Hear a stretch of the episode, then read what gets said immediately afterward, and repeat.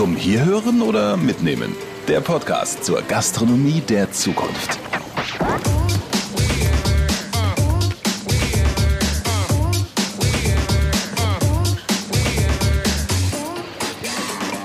Wenn ich eine kompostierbare Verpackung habe, dann muss es für die auch die Möglichkeit geben, einen ordentlichen Recyclingprozess zu haben. Den habe ich meistens nicht. Ich verzichte schon seit langer Zeit, da wo es einfach ist, auf Plastik. Es ist ein emotionales Thema. Jeder hat es in der Hand, jeder fühlt es, jeder hat eine Meinung dazu. Hallo, ich bin Brigitte Teile, Moderatorin und Journalistin. Ich sitze hier gerade in einem meiner Lieblingsrestaurants, diesmal in Kempten. Es ist viel passiert in den letzten Monaten und ich frage mich, was können wir eigentlich noch mit wirklich gutem Gewissen an Nahrungsmitteln einkaufen? Kommt schon, was alles verpackt ist. In die unterschiedlichsten Materialien. Muss das wirklich so sein? Es gibt ganz erstaunliche Entwicklungen. Selbst die großen Unternehmen denken um und versuchen, neue Maßstäbe zu setzen. Ihr hört den Podcast zur Gastronomie der Zukunft. Ich gehe für euch auf die Suche nach Antworten. Wir fahren mit meinem E-Auto gemeinsam durch Deutschland und treffen die unterschiedlichsten Experten. Wir lassen uns schwierige Fragen einfach erklären. Also, kommt mit, wir fahren nach Freising. Da gibt es einen Professor, der weiß, was an Verpackungen optimiert werden kann und was es heute schon Tolles an Alternativen gibt.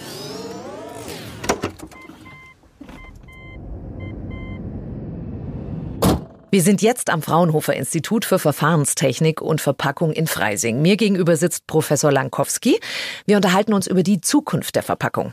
Kann eine Verpackung überhaupt ökologisch sein, Herr Professor? Das ist eine gute Frage. Ja und nein, je nachdem, Aha. auf welche Dinge ich achte. Wenn ich auf die Lebensmittelverluste achte und auf deren Eindämmung, dann ist fast jede Verpackung ökologisch. Achte ich auf das optimale System, dann hinkt natürlich jede derzeitige Verpackung dem noch ein bisschen hinterher. Ich kann mich mhm. dem Ganzen annähern, aber ich werde nie 100% nachhaltig sein. Also das ist einfach eine Anforderung, die extrem schwierig zu erfüllen ist. Ich kann mich dem Ganzen nur annähern. Was ich nur spannend finde, was sich in den letzten Monaten und Jahren jetzt getan hat, da heißt es vorher immer geht nicht und plötzlich gibt's ganz viele Lebensmittel, gerade Obst und Gemüse, die verpackungsfrei sogar angeboten werden. Was ist denn da genau passiert? Das ist wieder ein wunderbares Beispiel, wo man genau wieder diese Dualität hat. Wenn Sie von Handelsleuten Zahlen kriegen, die wissen ganz genau, wenn sie zum Beispiel Erdbeeren verpacken, dann haben sie viel weniger Produktverluste. Aber auf der anderen Seite, wenn der Verbraucher sagt, ich will das Ganze nicht verpackt haben, dann sagen sich die Handelsleute, okay, dann ist der Verbraucher, der Kunde ist halt König und ja. der kriegt es dann. Bei den Gurken war es ja auch nicht anders. Die Gurken, die man in Folie eingeschweißt hat, halten länger und der Handel muss weniger wegwerfen. Wenn aber der Verbraucher das nicht so haben will, dann macht man es eben und wirft im Handel dann letztendlich jede Menge Gurken weg, die dadurch in einem schlechteren Zustand angekommen sind. Ja, das ist ein Teufelskreis, aus dem wir hier nur schwer rauskommen. Genau. Unglaublich. Mhm. Den, den, haben wir überall. Wie kann man denn mit schlauem Verpackungsdesign Müll reduzieren? Kann man das? Ich freue mich auch, dass Sie jetzt gerade sagen, Müll reduzieren und nicht Plastikmüll, weil man mit Verpackungsdesign ja sowohl Verpackungsabfälle reduzieren kann als auch Lebensmittelabfälle. Da muss ich auch wieder aber auf beides achten. Und ich muss auch noch gucken, was ist für mich wichtig? Weniger Müll oder ist zum Beispiel auch der CO2-Fußabdruck wichtig? Allein schon bei diesen beiden Sachen habe ich häufig gegenläufige Effekte. Ich kann hergehen und das Material, was ich einsetze, reduzieren. Also einfach Folien dünner machen. Da mhm. haben wir mal ein sehr großes Projekt gehabt, in dem wir im Prinzip gezeigt haben, man könnte bei der, mit dem heutigen Stand der Technik im Prinzip sehr viele Folien einfach auf die Hälfte ihrer Dicke reduzieren und es würde immer noch funktionieren. Dann hätte ich Verpackungsmüll reduziert, habe aber gleichzeitig Schwierigkeiten, diese sehr dünnen Folien dann hinterher einem ordentlichen Recycling zuzuführen. Warum hat das was mit der Dicke zu tun? Weil dann einfach der Anteil an Produktabfällen, die da drauf sitzen, im Vergleich ja. zur Masse deutlich höher ist. Das heißt, wenn ich dann sehr viele Folien irgendwo ins Recycling bringe und die erstmal reinigen muss, dann muss ich mich rumärgern mit jeder Menge Produktabfällen, die Verstehe. dann da drauf sitzen. Gibt es denn Alternativen? Ich könnte natürlich auch mehrwegfähige Verpackungen machen. Da muss ich mich aber dann fragen lassen, wie oft denn tatsächlich so eine Mehrwegverpackung umläuft. Das heißt, wird sie wirklich oft genutzt oder landet sie dann letztendlich beim Verbraucher in irgendeiner Schublade und wird dann doch wieder nicht genutzt und das nächste Mal wird wieder eine neue gekauft. Das ist ja auch nicht der Sinn der Sache. Ich könnte auch kompostierbare Verpackungen, wird ja auch gerne postuliert als ein Ansatz. Bloß wenn ich die einfach so kompostiere, ist das ganze Material, was ich da vorher zusammengefügt habe, weg. Und es hat eigentlich relativ wenig Nutzen, weil wenn ich ordentlich kompostiere, entsteht CO2 und wenn ich Pech habe, auch Methan. Und mhm. damit ist der Umwelt auch nicht gedient. Das heißt, wenn ich eine kompostierbare Verpackung habe, dann muss es für die auch die Möglichkeit geben, einen ordentlichen Recyclingprozess zu haben. Den habe ich meistens nicht. Aber Herr Professor Lankowski, was ist denn jetzt eine gute Verpackung? Also das ist irgendwie ja. so. ja, das ist schwierig. Ich habe ich hab Ihnen jetzt so, so die Komplexität einfach mal vor die Füße geknallt. Ja, was macht man denn dann nun? Ich denke mal, man muss da auch mehrgleisig fahren und kann nicht erwarten, dass man irgendwo den Stein der Weisen einfach mal so findet. Ich muss mir also genau überlegen, mache ich recyclingfähige Verpackungen und rezykliere die auch wirklich? Wenn man mal nachguckt, landet ganz wenig dann wirklich wieder bei Verpackungen. Dass irgendetwas wirklich im Kreis gefahren wird, das haben wir eigentlich nur bei PET-Flaschen. Das bedeutet, diese Recyclingprozesse, in denen dann wirklich die Sachen im Kreis gefahren werden, die berühmte Kreislaufwirtschaft, da wird man in Zukunft mit Sicherheit eine Menge tun.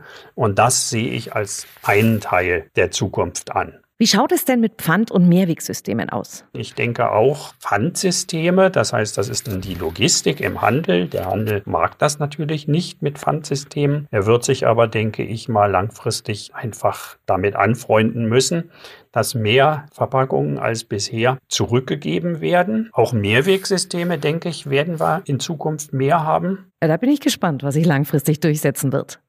Die Tendenz geht jetzt auch immer mehr zur Regionalität, macht die Möglichkeit der Regionalität auch neue Verpackungen möglich, dass man eben sagt, wir haben jetzt nicht mehr die langen Lieferketten, sondern wir verkürzen die Lieferketten. Dadurch können wir auch ökologisch bessere Verpackungen dann nehmen. Ja, das kann ich mir sehr gut vorstellen. Also gerade die Regionalität macht letztendlich Mehrwegsysteme umweltfreundlicher, weil die mhm. Transportwege kleiner werden.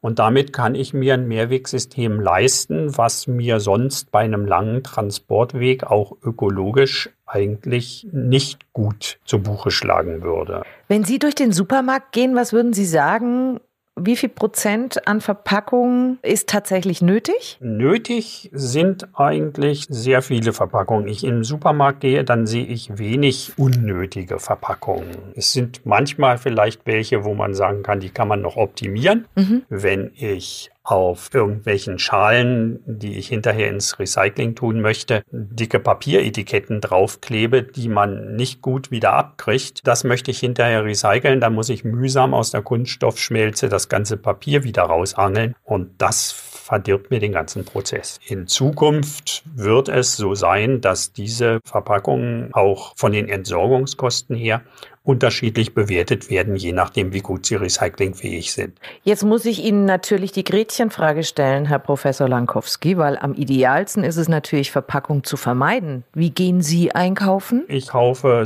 sowohl verpackte als auch unverpackte Produkte, aber ich gucke am meisten darauf, dass ich keine Produkte kaufe, die schlecht verpackt sind, wo ich mir ziemlich sicher bin, dass sie die nächsten Tage nicht überleben werden sodass ich dann durchaus auch mal zu Früchten in einer Kunststoffschale greife und gehe nicht auf den Markt, wo sie aus einer großen äh, Steige mit einer Schaufel die einzelnen Sachen hier in eine Papiertüte rein schaufeln. Es ist immer alles ein Dominoeffekt, unfassbar.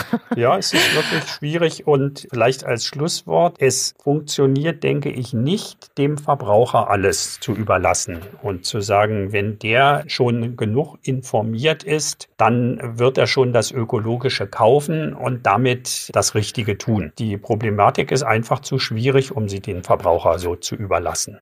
Ach. Allerdings, trotzdem können wir als Verbraucher mit all dem, was Sie uns gerade erklärt haben, noch aufmerksamer konsumieren. Vielen Dank, Professor Lankowski. Jetzt fahren wir weiter Richtung München. Da treffe ich eine Expertin, die sich den ganzen Tag damit beschäftigt, wie Verpackung optimiert werden kann und was heute schon an tollen neuen Verpackungen so am Start ist.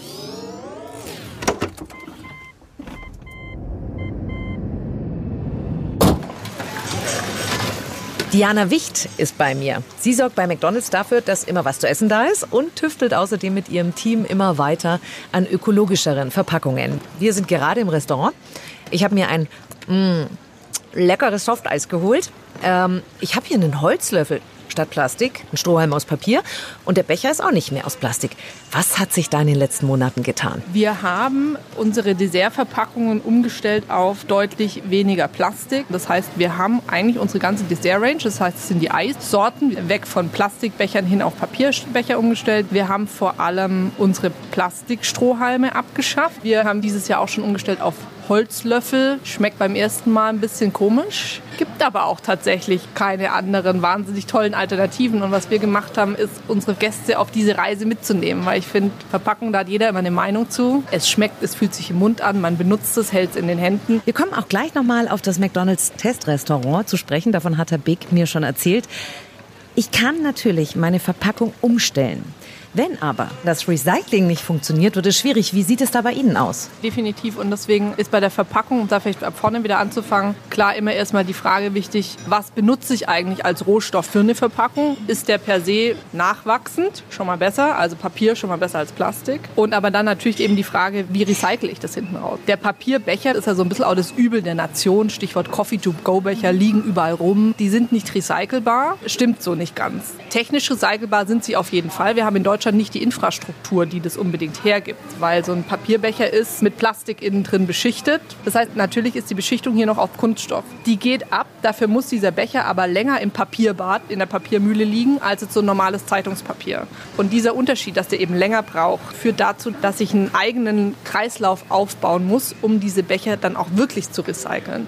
Und das haben wir gemacht, nämlich wir sammeln bei uns in den Restaurants Papierbecher von Cola, von Milkshake etc., aber auch einen Eisbecher von der McFlurry separat separat, die stapeln die, unser Logistiker nimmt die mit zurück und führen die dann quasi einem extra Recyclingprozess zu. Weil wenn ich quasi ganz viele Papierbecher auf einmal habe, lohnt sich auch in der Papiermühle das Wasserbad lang genug da am Laufen zu haben, um da eben wieder was draus zu machen, was de facto dazu führt, dass aus so einem Becher hier wieder Hygienepapier, Toilettenpapier und normales Papier wird. Wie bei Ihrem neuen Nachhaltigkeitsupdate zum Beispiel. Das ist ja auch schon auf dem recycelten Becherpapier gedruckt. Ja. Ist das Zukunftsmusik? Jetzt mal frei von Corona, aber kann es irgendwann soweit sein, dass ich bei McDonald's meine Tupperware mitbringe und da dann meinen Burger reinbekomme? Tupperware mit Burger finde ich persönlich schwierig, weil wenn jetzt jeder hier seine eigene, wie auch immer selbst gespülte Tupperschüssel mitbringt, die hinten in unsere Küche kommt, haben wir ein riesen Hygieneproblem. Okay, klar. Was wir gemacht haben schon vor vielen Jahren ist ein Prozess, dass du deinen eigenen Kaffeebecher mitbringen kannst. Der Aspekt, hey, bring deinen eigenen Becher mit, kriegst deinen Kaffee da rein und auch noch 10 Cent Rabatt. Dafür haben wir so viel positive Resonanz bekommen. Ich mache jetzt schon lange das Thema Nachhaltigkeit bei McDonald's. Ich glaube, ich hab, hatte nie ein Thema, wofür wir so gelobt wurden, was aber so wenig Impact hat.